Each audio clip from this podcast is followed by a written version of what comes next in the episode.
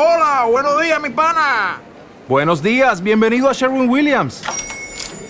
¡Ey! ¿Qué onda, compadre? ¿Qué onda? Ya tengo lista la pintura que ordenaste en el ProPlus app. Con más de 6.000 representantes en nuestras tiendas listos para atenderte en tu idioma y beneficios para contratistas que encontrarás en aliadopro.com. En Sherwin Williams somos el aliado del PRO. 12. La comida terminó. El juez Gay aclaró la voz y en tono autoritario dijo, Sería muy conveniente que nos reuniésemos para discutir la situación actual. ¿Qué les parece dentro de media hora en el salón? Todos aceptaron la idea. Vera apiló los platos y anunció, Voy a quitar la mesa y fregar la vajilla. Lambert intervino. Los llevaremos nosotros a la cocina. Muchas gracias. Emily Brent se había levantado. Volvió a sentarse, exclamando, Oh, Dios mío. ¿Qué tiene usted, Miss Brent? preguntó el magistrado. Hubiese querido ayudar a Miss Clayton, pero no sé lo que me pasa. Me siento mareada. ¿Mareo? repitió el doctor acercándose a ella. No es nada extraordinario, es la reacción de la comida. Voy a darle alguna cosa para que se le pase. No. La palabra salió de su boca como una bala que hace explosión. Todos se desconcertaron. El doctor enrojeció. La cara de la solterona retrataba claramente su miedo y sus sospechas. El doctor Armstrong replicó fríamente, Como usted guste, Miss Brain. No quiero tomar nada, nada absolutamente. Me quedaré sentada aquí, tranquila, hasta que este malestar se pase. Terminando de quitar la mesa, Blor galantemente dijo a Vera, Miss Claytor, yo soy hombre de hogar, y si lo desea, la ayudaré muy gustoso. Sonriente contestó, como usted quiera. Emily Brent se quedó pues sola en el comedor. Desde la cocina le llegaban los ruidos de la vajilla. La sensación de mareo le desaparecía poco a poco. Sentía una dulce lasitud, como si quisiera dormirse. Sus oídos le zumbaban. Oír en la habitación. Ah, sí, es una abeja. La veía en el cristal de la ventana. ¿Qué había dicho Vera esta mañana acerca de las abejas? De las abejas y de la miel. A ella le gustaba la miel. Alguien se encontraba en la habitación, una persona con el traje mojado. Beatriz Taylor saliendo del agua. Si Emily volviera la cabeza la vería, pero le era imposible moverla. ¿Y si llamase? Pero resultaba imposible llamar a sí mismo. No había nadie en la casa, hallábase sola y bien sola en la vivienda. Percibió un ruido de pasos, unos pasos pesados que se deslizaban tras ella, el paso vacilante de la ahogada. Un olor húmedo sentíase. En el cristal la abeja zumbaba, zumbaba. En ese instante sintió la picadura. La abeja había clavado su aguijón en el cuello de Miss Bren.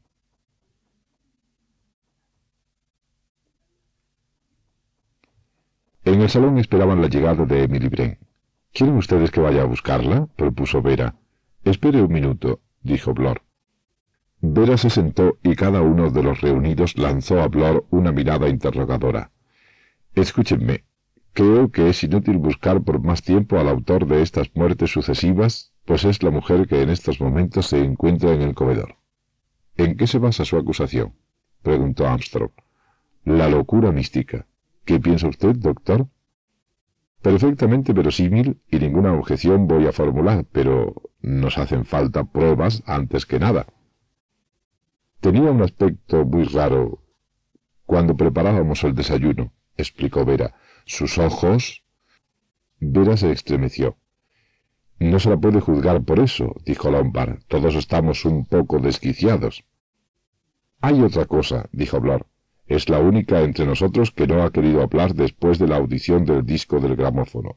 ¿Por qué? Porque ella no podía darnos ninguna explicación. Eso no es verdad, exclamó Vera, pues ella más tarde me ha hecho confidencias. ¿Qué le dijo Miss Clayton? preguntó Grave. La joven repitió la historia de Beatriz Taylor. El juez hizo notar.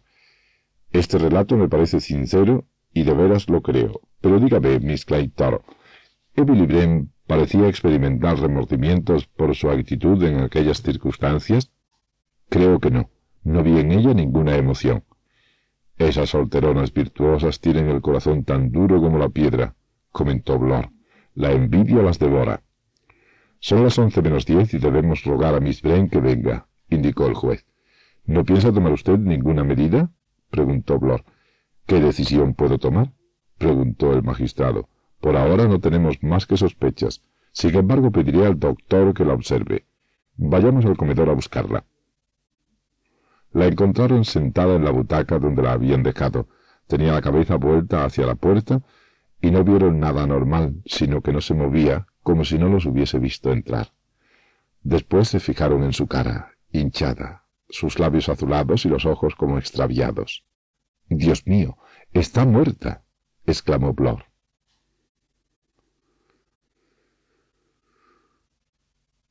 La voz fina y calmosa del juez Wade Graves se oyó. Otro de nosotros que ha demostrado ser inocente demasiado tarde. Armstrong se inclinó sobre la muerta, olió los labios, examinó los ojos y movió la cabeza. ¿De qué ha muerto, doctor? preguntó impaciente Lombard. Estaba muy bien cuando la dejamos. La atención de Armstrong se fijó en una señal que tenía al lado derecho del cuello. Tras una ligera pausa dijo, es la señal de una jeringuilla hipodérmica. Se oyó un zumbido en la ventana y Vera gritó, Miren, una abeja. Acuérdense de lo que les decía esta mañana. No ha sido ese animalejo el que la ha picado. Una mano humana tenía la jeringuilla. ¿Qué veneno le han inyectado? preguntó el juez. A primera vista, respondió Armstrong, probablemente cianuro de potasio, lo mismo que a Maxton ha debido de morir instantáneamente por asfixia. Sin embargo, esa abeja, observó Vera, ¿no es una coincidencia? Oh, no, respondió Lombard, no es una coincidencia. El asesino persiste en dar un poco de color local a sus crímenes. Es un alegre laberinto. Sigue al pie de la letra las estrofas de esa satánica canción de cuna. Por primera vez el capitán Lombard se expresaba con voz temblorosa. Se adivinaba que su valor, probado por una carrera llena de vicisitudes y peligros, decaía. Estalló lleno de cólera. Es insensato, insensato. Estamos todos locos. El juez intervino y dijo con voz monótona, Todavía conservamos, así lo espero, todas nuestras facultades mentales. Alguien ha traído a esta casa una jeringa hipodérmica. ¿Quién fue? Yo, contestó el doctor con poca firmeza. Cuatro pares de ojos se clavaron en él. Enfadándose contra esas miradas hostiles, el doctor añadió No me desplazo jamás sin este instrumento. Todos los médicos hacen otro tanto. Es exacto, contestó Wade Gray. ¿Quiere usted decirnos en dónde tiene la jeringuilla en este momento? Arriba, en mi maleta. ¿Podríamos comprobar su afirmación? Con el viejo magistrado a la cabeza del grupo subieron la escalera en procesión silenciosa, los cinco invitados. El contenido de la maleta fue volcado en el suelo, pero la jeringuilla no apareció por ninguna parte. Furioso, el doctor Armstrong exclamó, Me la han cogido. Un silencio sepulcral se hizo en la habitación. El doctor estaba en pie, de espaldas a la ventana. En todas las miradas se leía la más grave acusación contra él. Miró a su vez a Vera y a Grave, repitiendo débilmente, Les juro que me la han quitado. Blor y Lombard se miraban. El juez declaró solemnemente, Estamos cinco personas en esta habitación. Uno de nosotros es el asesino. Nuestra situación es cada vez más peligrosa. Debemos hacer lo posible para salvar a cuatro inocentes. Le ruego, doctor, que me diga cuáles son las drogas que tiene. Aquí tengo un pequeño estuche, respondió el doctor. Pueden examinarlo. Contiene soporíferos, comprimidos de sulfamidas, un paquete de bromuro, bicarbonato de sosa y aspirina. Esto es todo. No tengo cianuro. Yo también, añadió el juez, he traído algunos comprimidos contra el insomnio, pero creo son de veronal. Usted, Mr. Lombard, me parece que tiene un revólver. ¿Y qué? gritó Lombard furioso. Sencillamente propongo que todas las drogas del doctor, mis comprimidos y su revólver sean recogidos y llevados a un lugar seguro, así como cualquier producto farmacéutico y todas las armas de fuego que encontremos. Hecho esto, cada uno de nosotros se someterá a un registro completo de su persona y sus efectos. Que me cuelguen si yo dejo mi revólver, prorrumpió Lombard. Mr. Lombard, replicó Grave, usted es un joven gallardo y muy fuerte, pero el ex inspector también posee una fuerza física respetable. No sé cuál de los dos ganaría en un cuerpo a cuerpo, pero sí puedo afirmarle esto. El doctor, Miss Claytor y yo nos pondremos de parte de Blor y le ayudaremos lo mejor que podamos.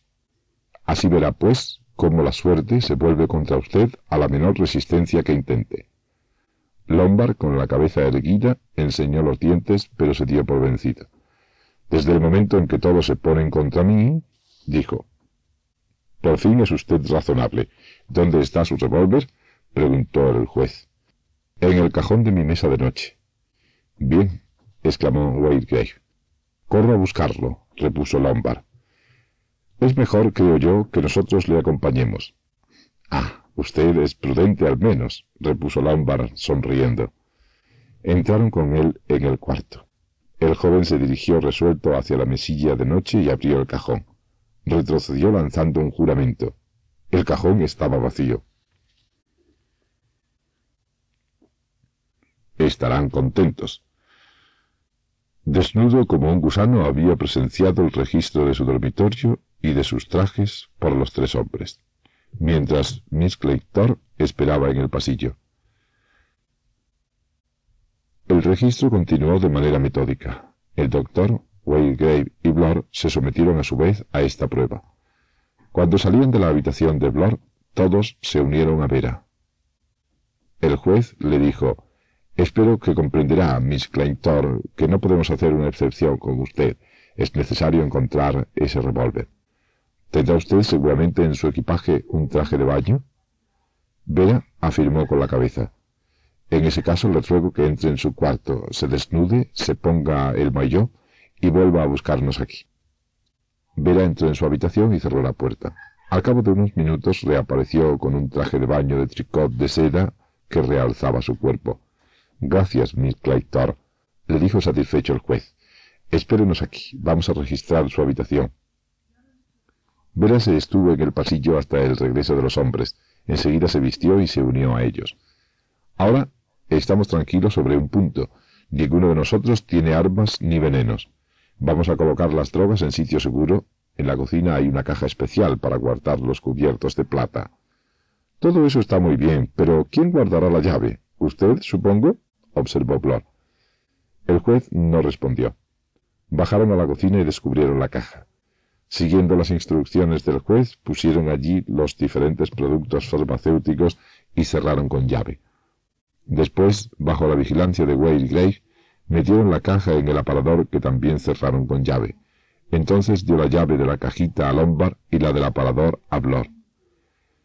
Tienen ustedes la misma musculatura y son los más fuertes entre nosotros. Así será difícil para uno el apoderarse de la llave del otro. En cuanto a nosotros tres, no podríamos quitársela. El intento de fracturar el aparador o la cajita me parece insensato, pues el ruido que se haría despertaría las sospechas de los demás.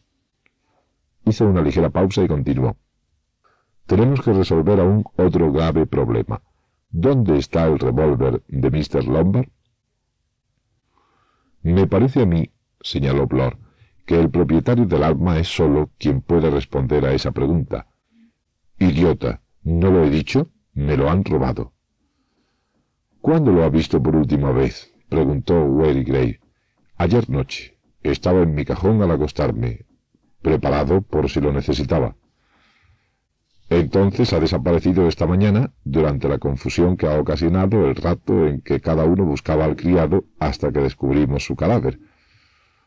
Seguramente está en algún sitio de la casa, declaró Vera. Registremos un poco más. El juez Wildgate, según su manía, se acariciaba la barbilla. Dudo del resultado de nuestras pesquisas. El asesino ha tenido tiempo de colocarlo en lugar seguro. Desespero de encontrarlo. Blora se expresó con voz enérgica. Ignoro dónde se oculta el revólver, pero me parece saber dónde encontrar la jeringuilla. Síganme ustedes. Abrió la puerta de la entrada y los condujo fuera de la casa. Delante de la ventana del comedor vieron la jeringuilla y a su lado una estatuilla de porcelana rota. El sexto negrito. Triunfante, Blor añadió. La jeringa no podía estar en otro sitio. Después de asesinar a Miss Brain, el criminal abrió la ventana y arrojó la jeringuilla cogiendo enseguida al negrito y lanzándolo por el mismo camino. No encontraron ninguna huella digital sobre la jeringuilla. Había sido limpiada cuidadosamente. Ahora busquemos el revólver, dijo Vera decidida. Eso es, añadió el juez. Pero hagámoslo sin separarnos. Acuérdense de que, si no lo hacemos así, favoreceremos los propósitos homicidas del loco. Minuciosamente, desde la cueva hasta el desván, examinaron la casa, pero sin ningún resultado. El revólver no fue hallado.